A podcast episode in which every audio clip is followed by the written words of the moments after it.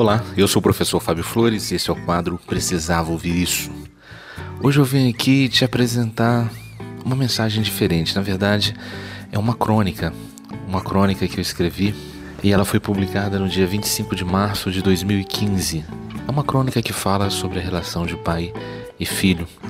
Um filho narrando uma história que eu julguei bem interessante. Eu imagino que faça algum sentido para você também. O nome dessa crônica é Pai, obrigado por ter vindo. Meu nome é Antônio, eu tenho 17 anos e hoje é um dia bem diferente na minha história. Pela primeira vez, meu pai pôde estar presente em um evento que eu participo.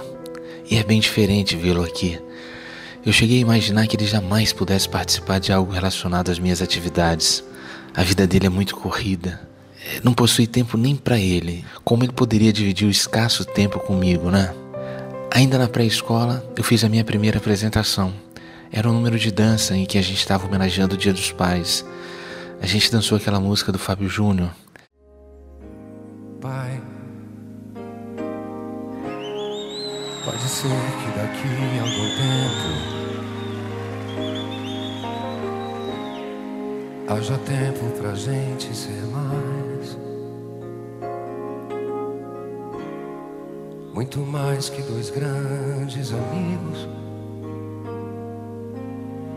Pai e filho, talvez.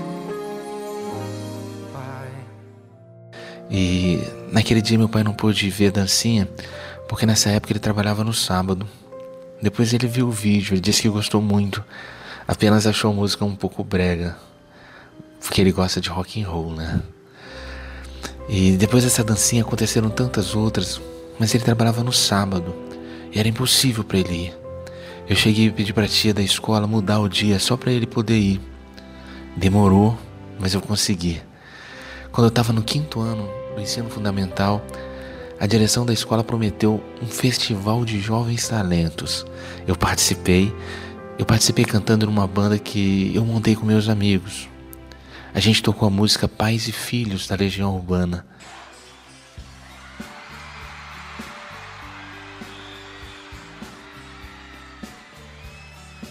Meu pai sempre foi fã da Legião.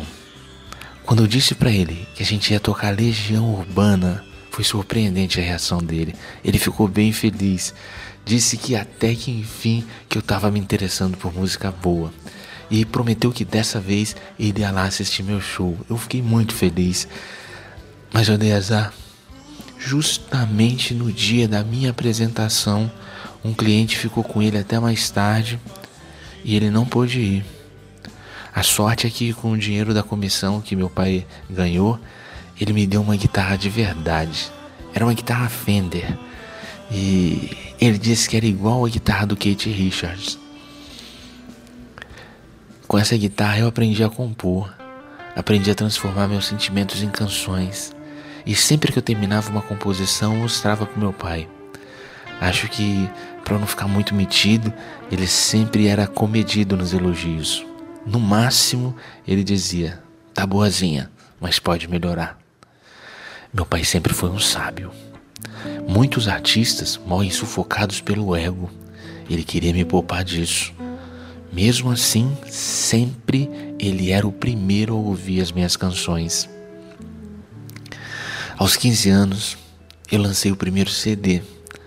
A nossa banda ela já tinha um sucesso na internet, mas eu precisava de um CD para registrar essa minha história. O lançamento do CD foi marcado na boate mais frequentada pelo público sub-17. Duas semanas antes, todos os ingressos estavam vendidos. Tudo era motivo para comemorar. Eu queria poder comemorar com meu pai lá nos bastidores, mas ele é meio claustrofóbico, ele não suporta ambientes fechados. No próximo CD, eu vou lançar em um show aberto, numa praia. Eu tenho certeza que, como ele é um bom surfista, ele vai gostar da ideia. E muitos shows aconteceram, muitos CDs foram vendidos, muitas meninas acompanharam nossos turnês. Só faltava eu saber o que o meu pai achava da minha performance ao vivo. E que ironia do destino, né? No primeiro evento que meu pai decide ir, eu não posso tocar ao vivo para ele. Na verdade, Eu não posso sequer estar vivo. Eu não sei o que me trouxe para dentro desse caixão. Eu lembro que eu estava numa festa e que eu passei um pouco dos limites cheirando pó. Na verdade, eu nunca tive limite. Em nada na minha vida, eu nunca tive limite. Eu tenho a impressão que dessa vez eu fui além da conta. É muito triste ver meu pai aqui no meu evento e eu aqui paradão, sem poder nem agradecer a ele. Ele tá chorando, ele tá me pedindo perdão, quando na verdade era eu que devia estar tá me desculpando. Me desculpando por não ter tido tempo de mostrar para ele a última música que eu fiz. E pensando bem, esse velório talvez seja o maior público que eu já tive. Que sorte! Que sorte meu pai tá aqui para poder conferir esse meu último sucesso.